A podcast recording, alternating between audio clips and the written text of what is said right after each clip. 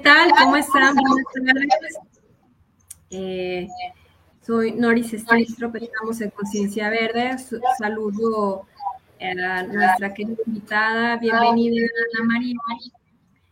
Eh, y también saludo a mi compañero de fórmula, también Diego Montoya, que está auxiliando también a, mi querida amiga eh, Alejandra Vidal.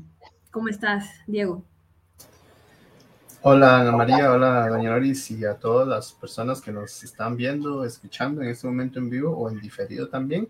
Un gusto estar una vez más por acá y saludarles muy cordialmente, esperando que todos estén muy bien y que los temas que desarrollemos el día de hoy sean del agrado de todos y de todas. ¿Qué tal? Buenas tardes, ¿cómo están? Un gusto estar con ustedes. Eh, Bienvenida. Gracias. Bienvenida, Ana. Ana. Bueno, me encantaría que nos digas, nos compartas quién eres.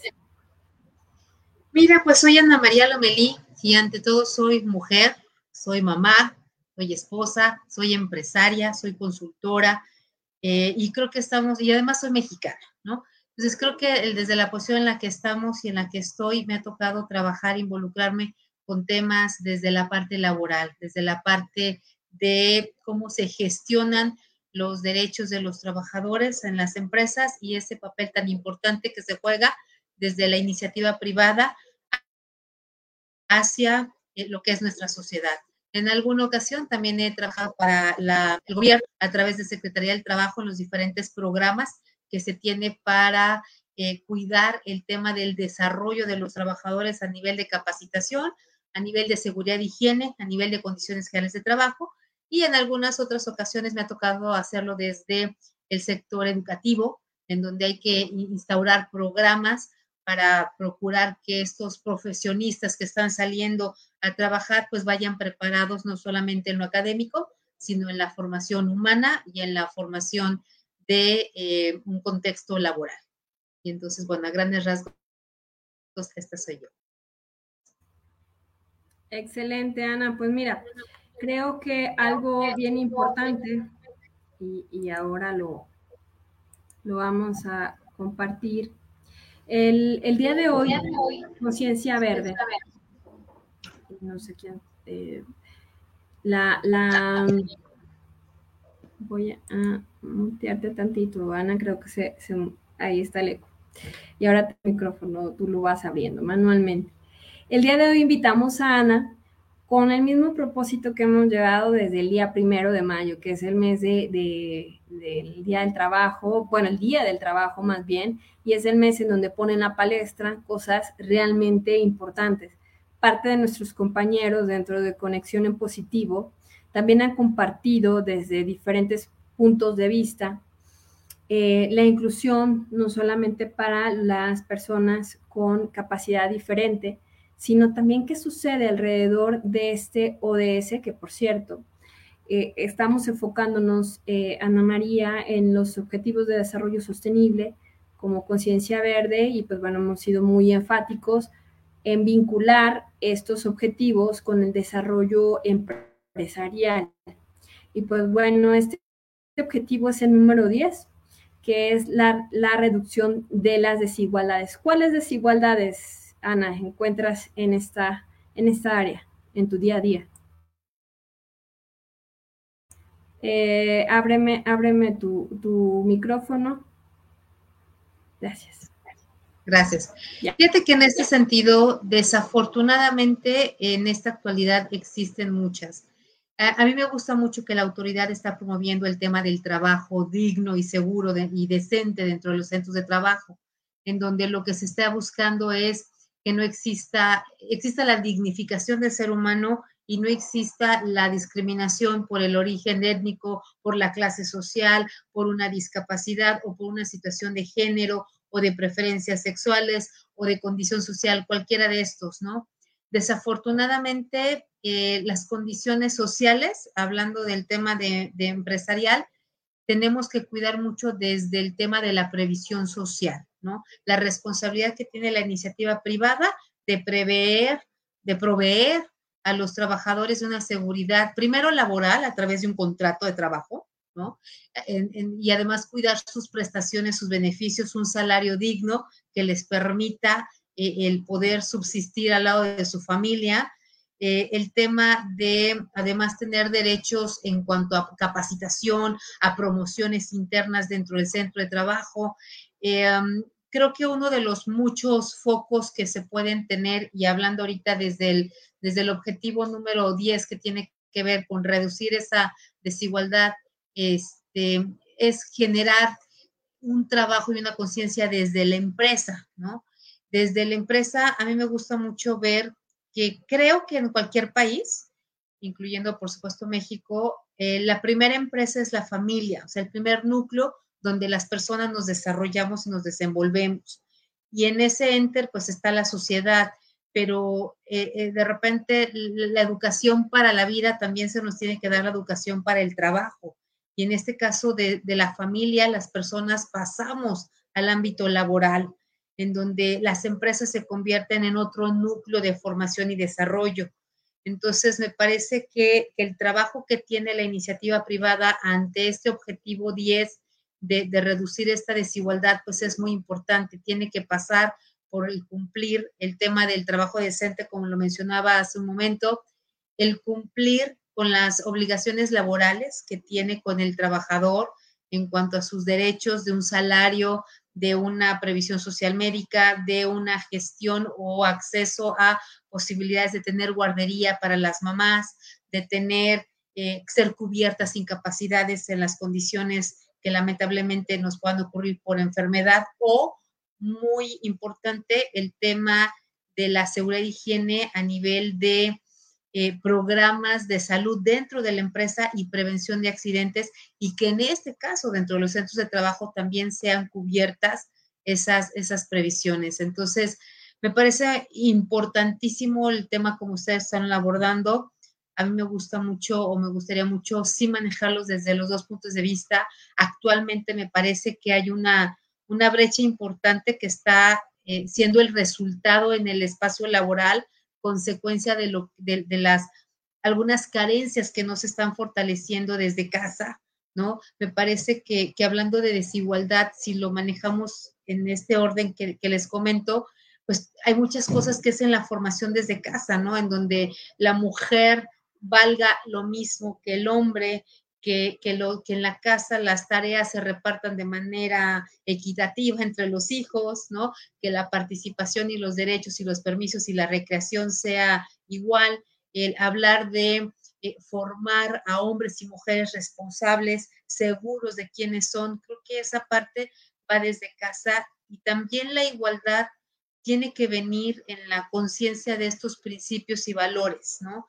Esos principios y valores de que yo sepa que como mujer soy digna de recibirlos o que como hombre tengo que dignificar el trabajo y a la sociedad y a mis compañeros de trabajo. Entonces, creo que una de las cosas que tenemos que trabajar mucho y dedicarle un poquito de tiempo en, estos dos ámbitos, familiar y laboral, para poder disminuir por mucho esa desigualdad, tiene que ver con el respeto. Tiene que ver con fomentar esta parte dentro de cualquier ámbito y sociedad es el respeto al derecho, a la vida, a la integridad, a mis emociones, ¿no? El derecho a mi forma de pensar, a mis convicciones, a mi creencia religiosa, política, social, hasta deportiva, este, en fin, ¿no? Tenemos que tener esa, esa, esa parte de tolerancia pero tenemos que traerlo desde formación desde casa y esa poderla llevar a los ámbitos de trabajo y que las empresas en los ámbitos de trabajo busquemos entornos organizacionales favorables donde haya equidad y justicia, no solamente de género, sino de muchas otras cosas.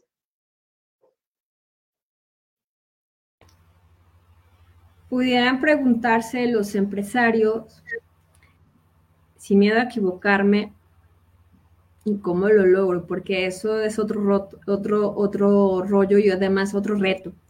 El encontrar a esas personas que vienen bioformadas de casa y que son respetuosos.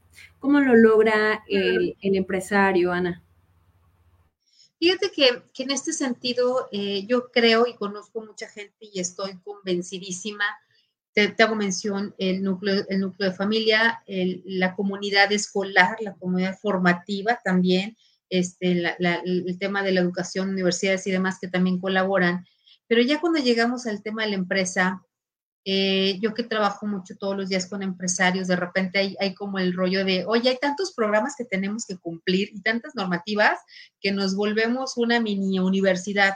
Y yo creo que es un trabajo muy importante que tenemos en las empresas, ¿no? En muchos ámbitos. Te voy a poner un ejemplo. Ante una contingencia eh, de, que hemos vivido en México, eh, que nos sale y nos evoca esto que te hago mucha mención, que es la responsabilidad, el respeto a la vida y a muchas cosas.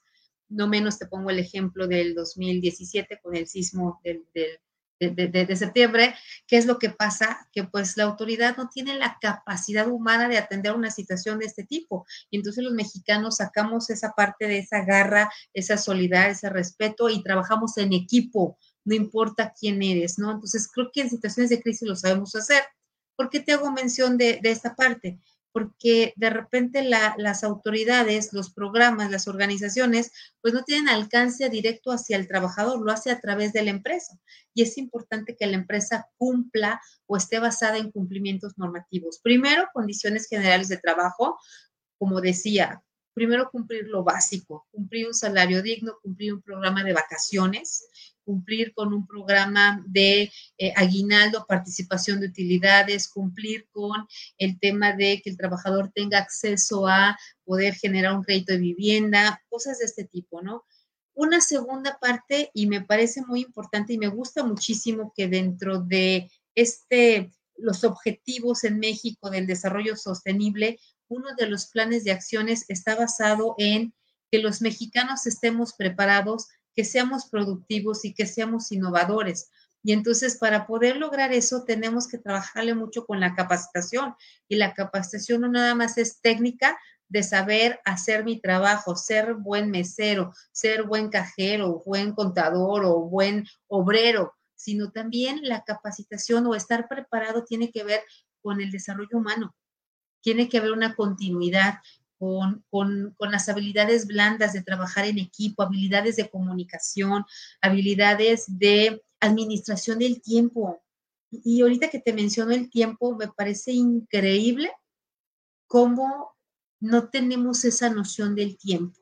Ah, para mí es de mucho impacto el llegar a un centro de trabajo y preguntar al trabajador cuáles son tus objetivos como familia, cuáles son tus objetivos, cómo te ves en 10 años, cómo te ves en 15, o sea, ¿qué estás haciendo y cómo estás preparando a tu familia? O tú te estás preparando para una vejez, ¿no? Entonces de repente la gente es como, ¿cómo? ¿No? Entonces creo que este tipo de temas en donde hay que hacer un plan de vida, donde hay que hacer, en el caso de la empresa, un plan de carrera, me parece que en México, y hablando con este tema de la desigualdad, me voy metiendo a, otro punto, eh, de repente ofrecemos mucho, ¿no? Tú te has fijado cuando reclutamos personas, quiero hombres o mujeres de 25 a 35 años que tenga tal habilidad. entonces, desde ahí ya estamos haciendo un tema de discriminación porque ya estamos hablando de rango de edad, estamos hablando género, necesitamos hablar de competencias, necesitamos hablar de cualidades, pero cuando decimos, ¿qué ofrezco yo como empresa? Decimos prestaciones de ley y desarrollo profesional. Y cuando te comprometes a esa parte de desarrollo profesional, es saber que llega Ana María a ser contratada por la empresa y debe haber un plan de desarrollo para mí dentro de la empresa.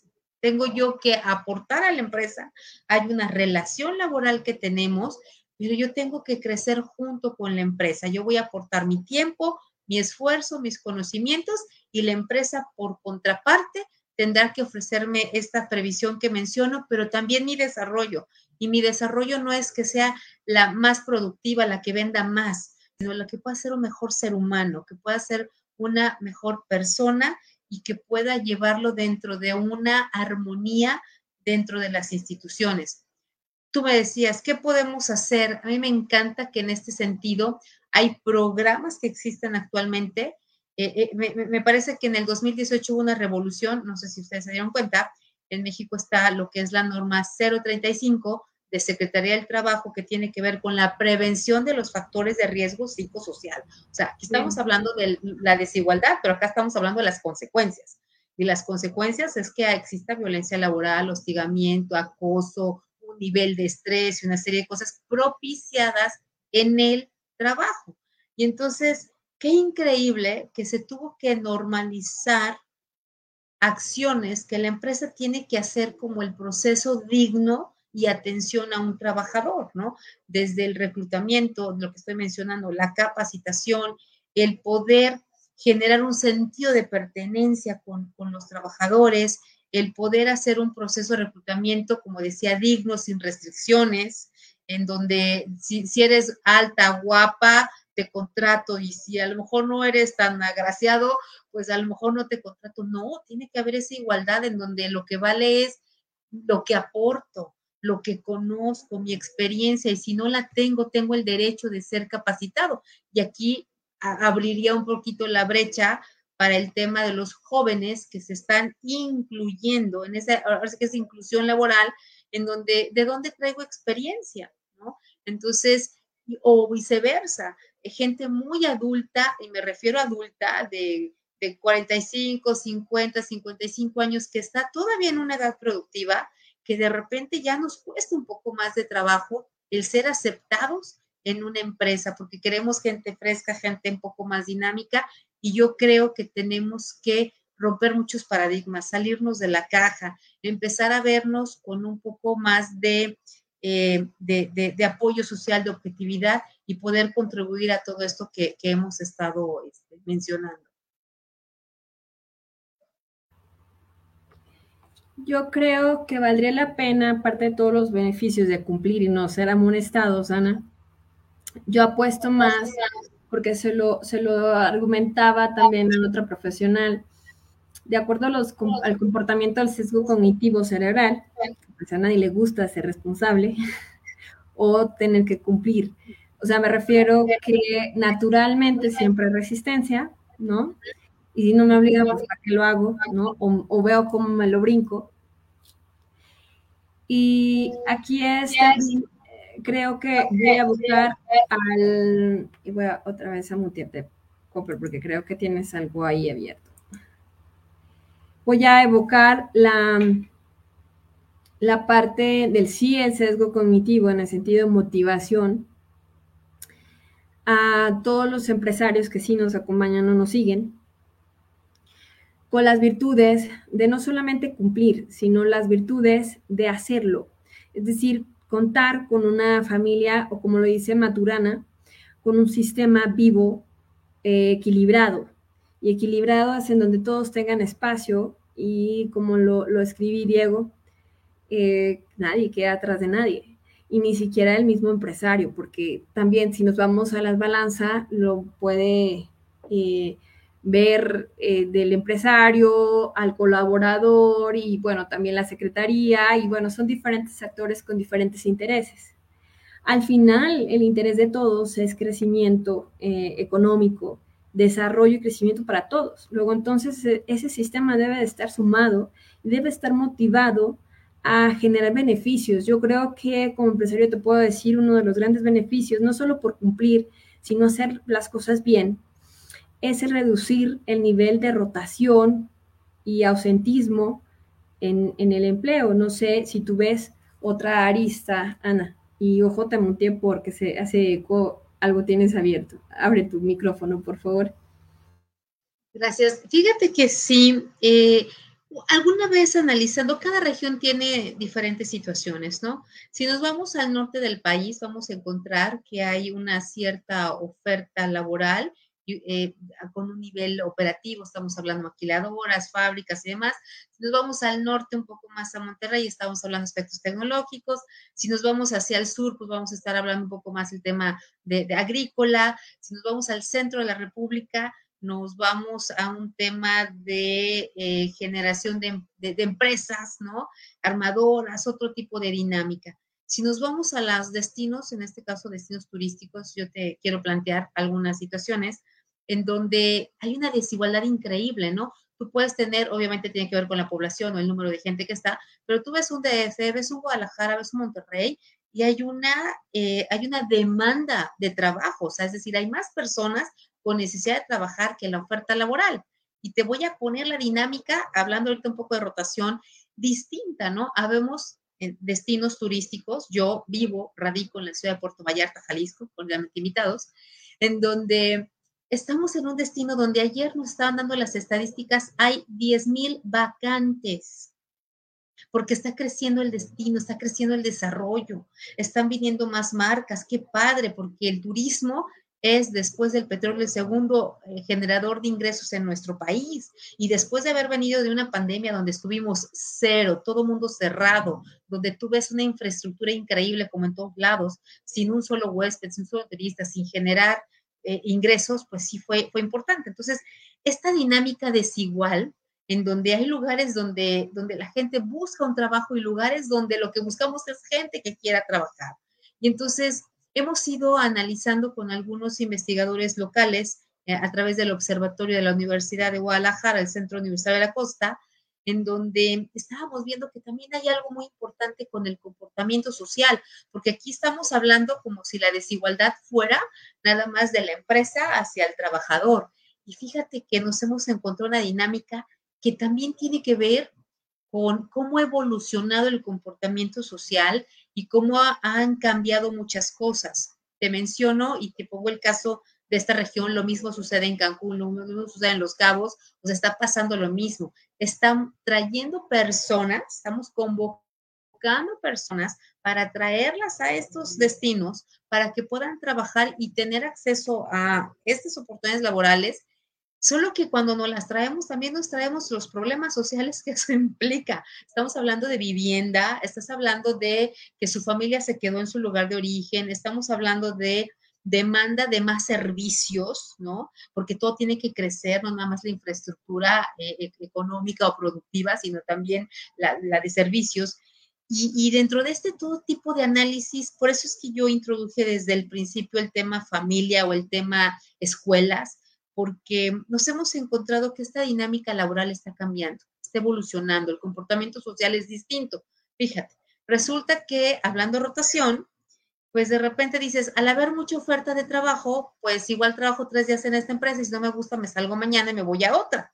Y entonces, si alguien me está escuchando de algún lugar que va a decir, oye, yo tengo 10 días tocando puertas y todavía no me aceptan, ¿dónde dice Ana María que es para ir, no? Cuando en otros lugares hay personas que no están asumiendo. Ahora, yéndome a una parte de comportamiento social, creo que nos está sucediendo algo en donde la evolución de la oferta laboral está cambiando. Ahora estamos buscando un poco más el tema de emprender, el emprendurismo no como tal, porque el emprendurismo es innovar, es parte de los, de los plan de acción de los objetivos de desarrollo, es el ser productivo, generar ingresos, pero también fuentes de empleo, ¿no? Y entonces resulta que hay una dinámica ahora de, ayer conocí ese término, se los comparto, de las nenis, ah, caray, ¿qué son? Pues la neni son las señoras que están en casa, que están haciendo pasteles, que están vendiendo mil y una cosas a través de catálogos, que están haciendo encuestas desde su casa, o sea, porque la pandemia nos aceleró y nos trajo la dinámica del home office, esta tecnología en donde estamos los tres en diferentes partes del mundo y las personas que nos escuchan también, y estamos generando dinámicas económicas o dinámicas laborales, ¿no? En donde no solamente son las mujeres, sino también ha migrado conforme las necesidades el tema de ya no voy al, al súper a comprar o voy a la tienda, lo estoy haciendo en línea y entonces están creciendo las empresas de distribución, lo que es logística, pues para que me llegue a la comunidad de mi casa. Y entonces resulta que ayer llegó el señor de una marca, estas que compras en, en, en línea, y llegó en un coche particular entregarme una compra a mi casa. O sea, ya no es una marca eh, de estas conocidas, sino ya se está yendo una dinámica donde está abarcando particulares que se sumen en sus vehículos y es una forma de inclusión. Estamos viendo otras dinámicas en los jóvenes. A mí me preocupa mucho el tema de los jóvenes porque ahora todos queremos ser influencer y youtuber y porque me das un like voy a tener dinero y eso como que pues me divierto haciendo videos y bailo, le hago el chistoso o le meto un poquito más de contenido y entonces resulta que empiezo a tener ingresos, pero ¿qué crees? Esta dinámica no está en lo que hablamos al principio, previsión social, o sea, tengo un ingreso, pero no tengo un seguro, algo que respalde si me enfermo. Ah, si tengo un ingreso, pero lo estoy teniendo a través de una cuenta que también tiene que ser fiscalizada, porque el tema es que si la empresa para generar rentabilidad paga un impuesto al gobierno y yo por trabajar también lo pago, porque es importante que la gente se dé cuenta que en su recibo de nómina hay un impuesto sobre la renta del producto trabajado, es mi impuesto que le pago a mi gobierno por trabajar. Y eso no es nuevo, o sea, yo me rento, rento mi conocimiento. Pero en estas nuevas dinámicas, ¿dónde va a empezar el tema de igualdad, el tema de, de, que me parece importante que la gente tuvimos que resurgir como el ave fénix, ¿no?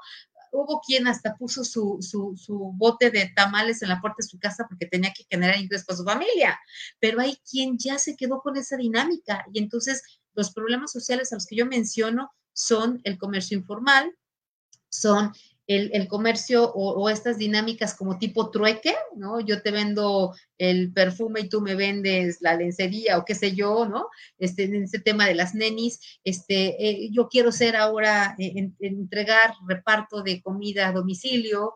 Entonces, también está cambiando esta dinámica económica, la dinámica de hacer empresa. Y esto todavía no está legislado, o sea, va como muy rápido esta evolución y comportamiento social, bueno, esto es por la parte económica, pero si me voy al comportamiento social, pues estamos como cuatro generaciones distintas trabajando, ¿no? Todavía hay personas, empresarios de la generación, los últimos, ¿verdad? De los baby boomers, si es que todavía no se jubilan, que tienen esa aspiración, que están los de la generación este, X que somos nosotros, ¿no? Los nacidos por ahí de los 70s, 80s, están los millennials, o sea, ya vemos los centennials que están ahora, y los chicos de ahora, o sea, su aspiración no es como tú y yo, a lo mejor de tener una casa, ¿no? Sino sus aspiraciones son experiencias, son vivencias. Entonces, creo que también es un tema que se tiene que poner en la mesa y me parece que desde la parte económica o desde la parte laboral está viendo como un hueco o se está creando un hueco, ¿no? Entonces tenemos que trabajar mucho por, por este tema de buscar que se legislen algunas actividades para que tengan derecho. Y te doy un ejemplo. ¿Cuál fue el impacto de la película esta, de esta chica Yalitza Aparicio? Pues el tema de el, el, apoyo doméstico, el cómo se convertía en parte de la familia, donde pues son, viven de planta, tienen un salario, viven los problemas de, la familia, ¿no? Son, son, adoptan a los hijos, este, una, dan su vida por estas familias, muchas situaciones, ¿no? Pero hasta apenas unos años acá está la obligatoriedad de poderlas dar de alta al Seguro Social para que tengan derechos y beneficios.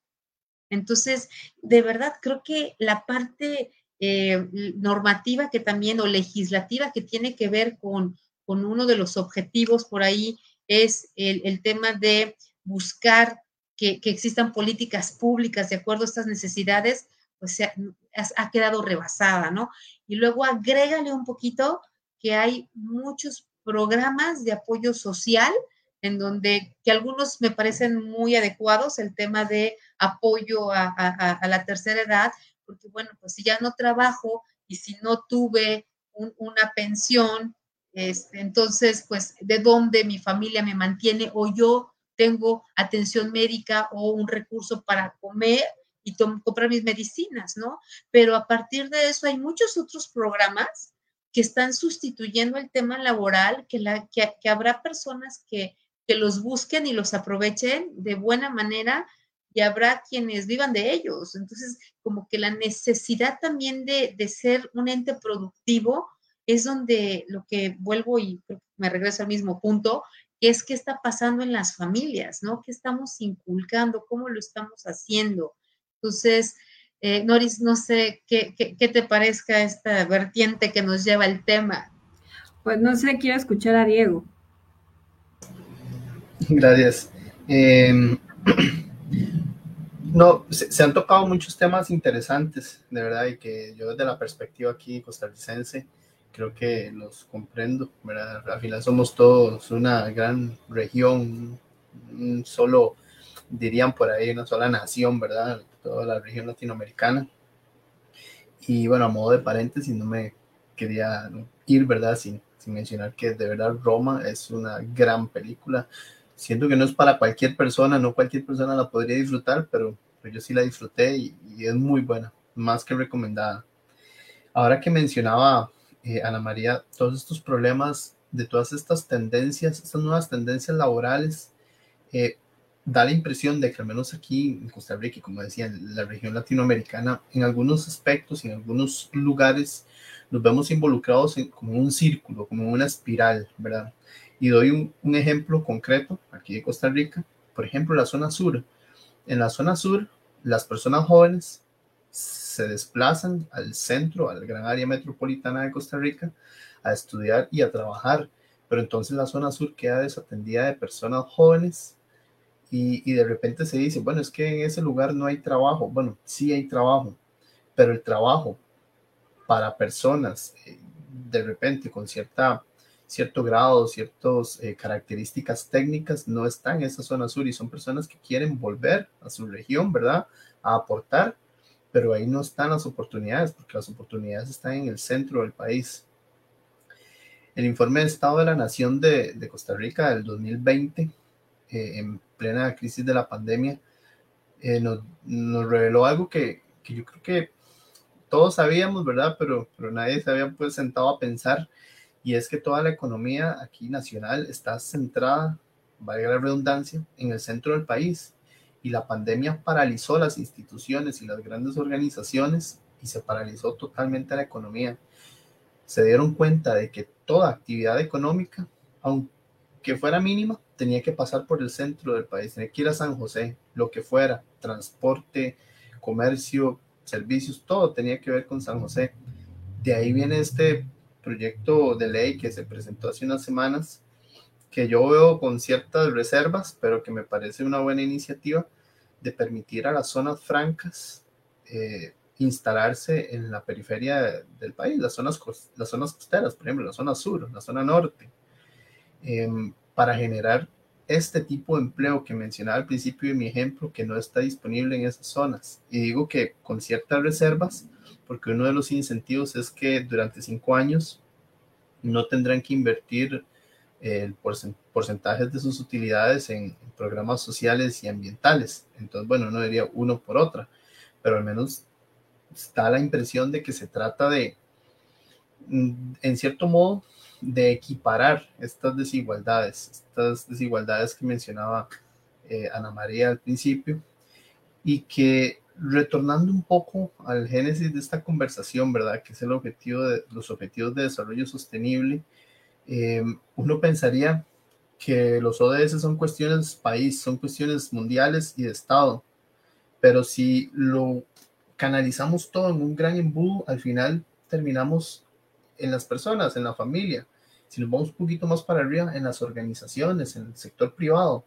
porque al final el Estado, eh, el, gobierno central y sus instituciones no tienen la capacidad económica, no tienen la capacidad técnica para llevar todas estas metas a donde realmente pues se, eh, se está dando toda esta desigualdad.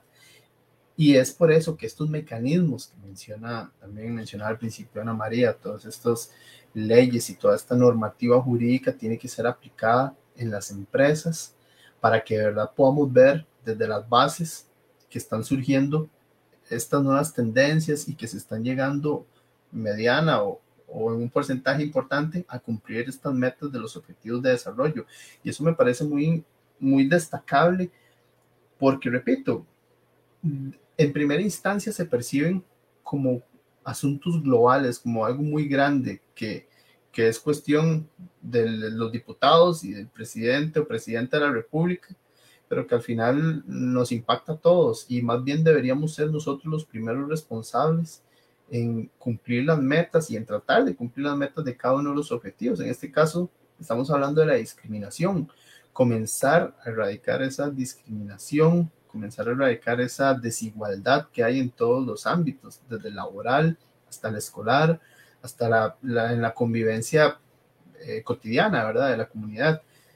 Como siempre, como siempre he dicho, es, trabajo nuestro también, no debemos em, recargarle todo al gobierno, todo al Estado y todas las, a las instituciones. Ellas tienen, ellos tienen, y ellas tienen su parte eh, importante también, pero también es trabajo nuestro. Voy a, a meter mi cuchara con lo que están comentando ambos. Creo que los grandes transformadores sociales también son las empresas. Y desde esa, esa perspectiva, a los empresarios no solamente la oportunidad de destacar para su propia célula, sino también destacar la oportunidad de mercado, comprobando su desempeño. De nuevo, insisto, y también desde el perfil legal. Pueden haber sanciones punitivas, ¿no? Pueden existir normas, puede existir eh, políticas públicas. Sin embargo, creo que el que mayor presiona o el, mejor contexto para presionar el comportamiento empresarial es el consumidor. Sobre todo en materia eh, multiregión, Diego, etcétera. Es decir, cómo el consumidor premia las buenas prácticas, cómo el consumidor también se, se conecta y obviamente el empresario en su misión o en su propio proyecto tiene que tener una visión de 360 no solamente cumplimiento, sino prevención. Yo te hacía una pregunta anteriormente en relación a la rotación. La rotación en una empresa eh, reduce mucho la rentabilidad en, una, en, el desempeño económico de una empresa, repito, porque pues obviamente son pérdidas. O sea, el hecho de que entre alguien y y salga alguien, implica inversión, bien lo comentaste, capacitación, tiempo, hora, etc., etc., etc., etc. Entonces también le resulta también económico al empresario no solamente apostar por hacer campañas de publicidad y obviamente este, contratarse el mejor eh, abogado laborista para que se surfee todas sus falencias en materia no solo, no solo 035, sino también Costa Rica tiene sus propias políticas, no como norma, pero sí tiene sus propias políticas de comportamiento con la caja, que es el seguro social, y de la misma manera con el ministerio. Ahora bien, em, el eterno dolor del empresario es, ah, es que la Secretaría del Trabajo o el Ministerio de Trabajo está a favor de ellos y a mí me maltratan y a mí me quieren sacar dinero y viceversa, es que la otra parte no me da, ¿sabes? Entonces creo que aquí es una comunicación sana y un equilibrio como equipo, como lo dices, valores desde casa, desde la praxis como empresario, de hacer las cosas bien, de, hacerlas de acuerdo a conservar y cuidar sus stakeholders, que quiere decir pues, sus colaboradores, sus aliados, sus competidores, inclusive sus consumidores. Son 360 de su empresa, le va a dar siempre beneficio la prevención y no la punidad. Yo soy fan de eso y creo que en toda materia legal. Ahora bien, estamos dejando sin querer de lado, y este objetivo también habla de las oportunidades que tiene la gente con capacidad distinta. Creo que la inclusión y los espacios, y comentaste la 035 también, eh, obliga a las empresas a tener espacios para poder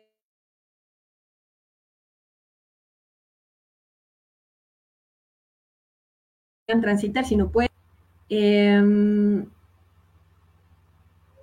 en, Costa Rica también hay reglamentación con respecto a ello. Sin embargo, la pregunta importante es, ¿por qué el empresario debería incluir personas con capacidad distinta? ¿Qué ventaja y beneficio le da a Ana? Y esa es casi casi estamos llegando a nuestro punto final y no por ser final es menos importante. Creo que es medular porque hablamos de desigualdad por, por raza, género, religión, pero creo que algo que no hemos tocado y que creo que es importante tocar es la capacidad distinta o la incapacidad en su, en su defecto. ¿Qué ventaja le da al empresario el incluir también este tipo de colaboradores? Fíjate que tú hablabas hace un ratito de algo muy importante, hablabas de, esa vocación del empresario, esa parte de hacer bien las cosas, las buenas prácticas, ¿no? Ser una empresa socialmente responsable. Y efectivamente, la inclusión de trabajadores con capacidades diferentes pues tendrá estímulos fiscales hacia las empresas, pero aquí lo más importante es poder incluir a estas personas que como todos tenemos derecho y necesidad de desarrollarnos, ¿no? Pero hacerlo de una manera organizada y planeada, porque tenemos que analizar el tipo de discapacidad con la actividad a generar, que esto también es muy importante, para que no sea eh, una, que esté en riesgo la persona y que realmente esté en el lugar adecuado que pueda estar aportando. Eh, hay muchísimas cosas. Creo que dentro de este punto, tanto en la cuestión de discapacidades como muchas otras, incluso la rotación, creo que algo que nos está faltando a los especialistas en la atención al capital humano es promover la parte de planeación. Si yo planeo y organizo un poco más mi empresa, voy a identificar que todos tenemos perfiles y competencias distintas y todos tienen algo que aportar. Si tengo un call center, pues padrísimo que pueda yo tener personas, a lo mejor que pudieran tener, no sé, una discapacidad física, pero no es auditiva ni mental ni visual. ¿No? O que pudiera tener yo personas para en una caja, o sea, es decir, vamos a ver cuáles son las condiciones. Es de pie, me amerita un esfuerzo, qué tipo de esfuerzo para poderlo este, generar, ¿no? Eh, hablaste del tema importantísimo, la norma 034 en México que tiene que ver con el tema de discapacidad. Lo que nos pide o lo que nos eh, genera es el que existe un espacio para estas personas que puedan moverse, que puedan tener pausas activas para poder tener un descanso, porque si es una persona en silla de ruedas, en algún punto tendrá que cambiar de posición o pararse. O si es una persona que también tenemos que tener los señalamientos en cuanto a em, todo lo que tiene que ver con seguridad, o sea, qué hacer en caso de un plan plan de atención de emergencia, qué hacer en caso de un sismo, de un incendio o algo que también estas personas tengan el derecho y las facultades de ser apoyados para poder estar a salvo. Entonces, no solamente con, el tema y, además de, obtener lo que son los beneficios fiscales, en este caso hay estímulos en México para aquellas empresas que puedan tener incluso no nada más estímulos fiscales, hay certificaciones, o sea, no solamente la parte que decíamos, la parte normativa o de, de sanción, sino la parte de yo poder decir y ostentarme con una certificación como empresa responsable de inclusión, incluso laboral y no discriminación. En México existe, además de la 035, está la norma mexicana 025, que también está promoviendo la igualdad laboral y la no discriminación y que como empresa me da un certificado, o sea, me acredita, ¿no? Pero bueno, vuelvo un poquito al, comienzo de lo que decía, que nos hace falta un poco planeación. Mira, yo me acuerdo hace muchos años, en, en alguna participación que he tenido tanto en escuelas como con los encargados o asociaciones de recursos humanos y de repente decían, es que tenemos tal posición que tiene mucha rotación. Entonces decíamos, vamos a analizarlo. Como ejemplo, ¿no? Costa Rica también es muy bueno para el tema del turismo y hay posiciones muy claras que hay rotación siempre, ¿no? Y te pongo como ejemplo el tema de, de los steward o los lavaplatos, ¿no? Y entonces yo le decía, qué bueno que hay rotación en esa posición. Discúlpame, yo no quiero que una persona esté 20 años de su vida en esa posición. ¿Por qué no lo inviertes un poquito? Creo que nos falta creatividad y decir, ¿sabes qué? Para mí, este puesto de lavaplatos es la ventana de entrada de trabajadores, de capital este, humano a mi empresa, en donde entra como lavaplatos y voy a ver qué competencias tiene lo voy a orientar hacia la cocina, que se prepare como cocinero, lo voy a orientar hacia el servicio como mesero o le descubro competencias porque mucha gente que empieza en ciertos puestos operativos es porque son jóvenes que están estudiando, trabajando o porque no han tenido la oportunidad de estudiar una escuela, terminar una educación básica, secundaria, bachillerato o una universidad. Entonces, si yo empiezo desde ahí a hacer una detección y empezar a valorar las competencias de la persona, entonces puedo orientarla, que es lo que les hablaba hace rato, o sea, aquí es donde viene la carrera, el desarrollo profesional. Entonces, sí, qué bueno que tengo rotación en ese puesto, porque ese es el que voy a estar contratando para cubrir el resto de las posiciones que tengo en la empresa. Y la otra, si tengo algunos otros puestos en otra área que tiene mucha rotación, tengo muchos más elementos, tengo que hacer un clima laboral para evaluar si hago evaluación de satisfacción de mi cliente externo, qué piensan mis, mis clientes de mi servicio, de mi atención, también tengo que hacerlo de mi cliente interno. Tengo que saber cómo se sienten mis trabajadores con respecto al estilo de liderazgo, a la comunicación que tenemos, a la innovación, a las herramientas, a el, grado de salario, ¿no? O sea, el sentido de pertenencia. Tengo que hacer un clima laboral para saber y que cómo me evalúen mis, mis, mis clientes internos para saber cómo puedo crear programas de mejora continua que me orienten a mejores prácticas. Sobre todo algo muy importante. A mí me gusta mucho el poder trabajar con la mejora involucrando a la persona, al trabajador, porque ¿quién mejor para decirte dónde puede mejorar la empresa? Quien hace la función, quien está en contacto con el cliente, quien tiene esa necesidad, ¿no?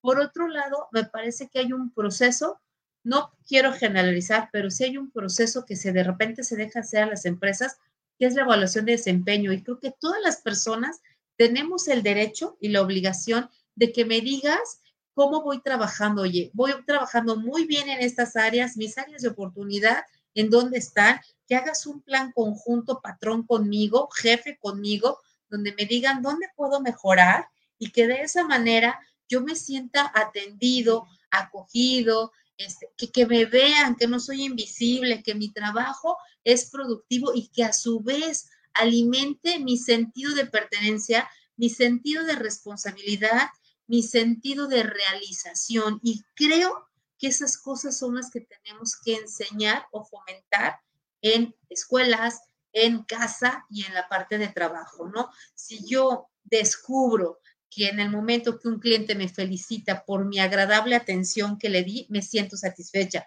Si mi jefe me dice, Ana María, excelente, aquí eres muy buena, aquí tenemos que mejorar, pero te voy a ayudar, me siento apreciado.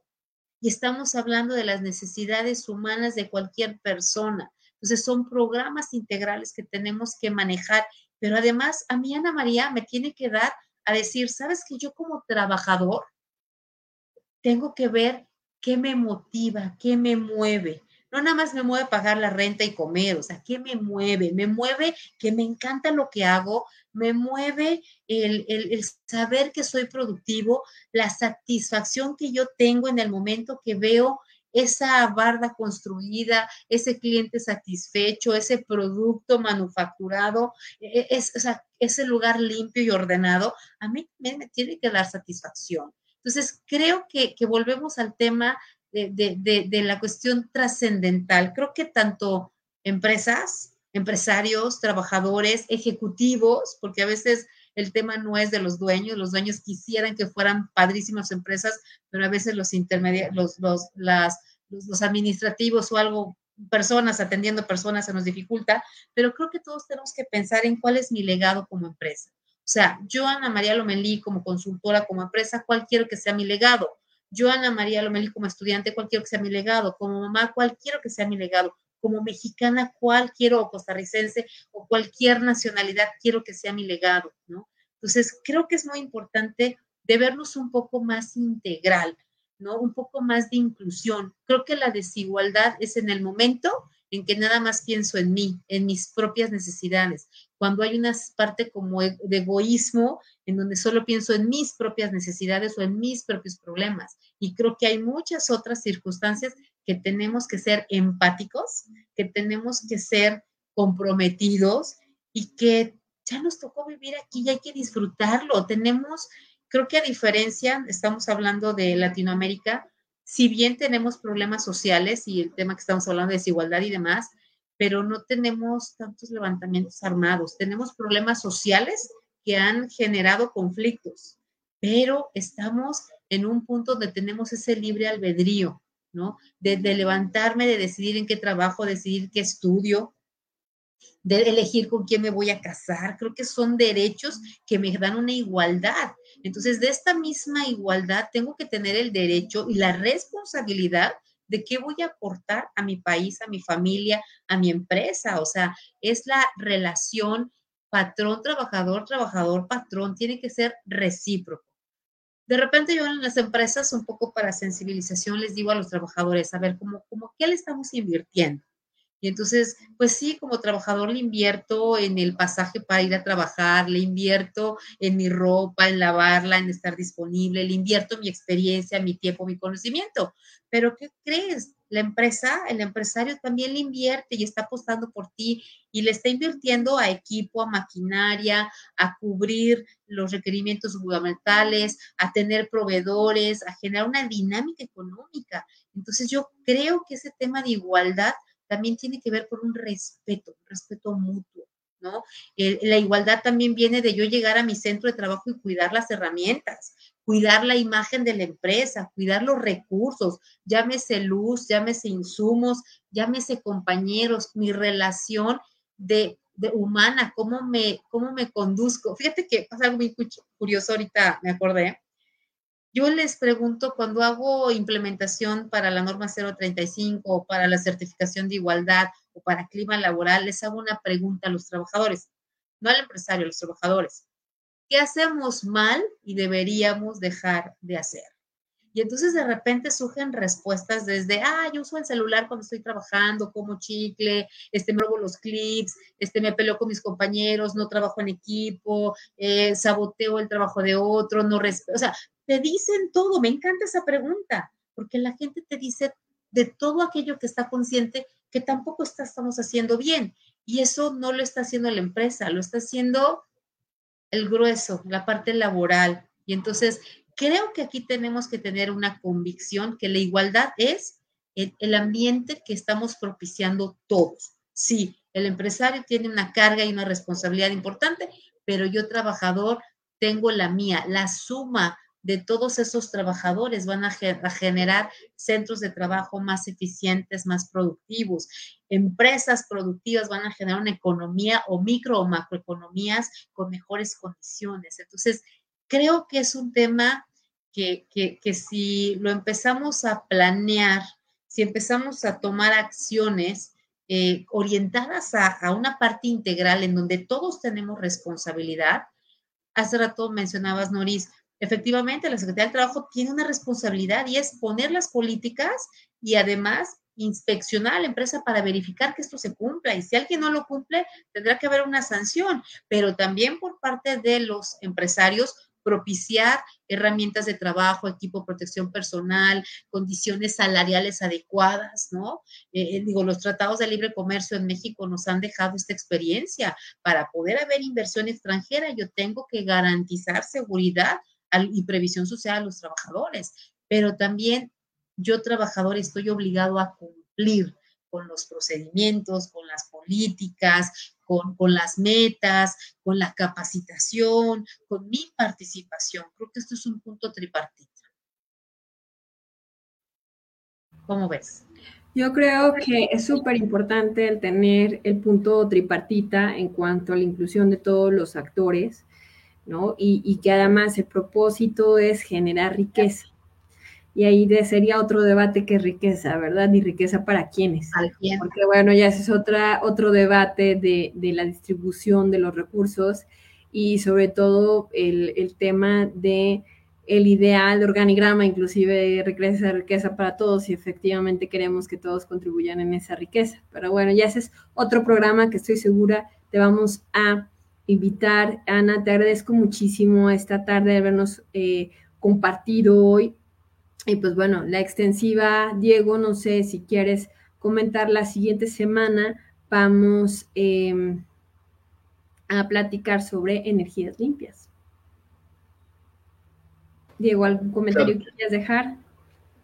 Claro, gracias.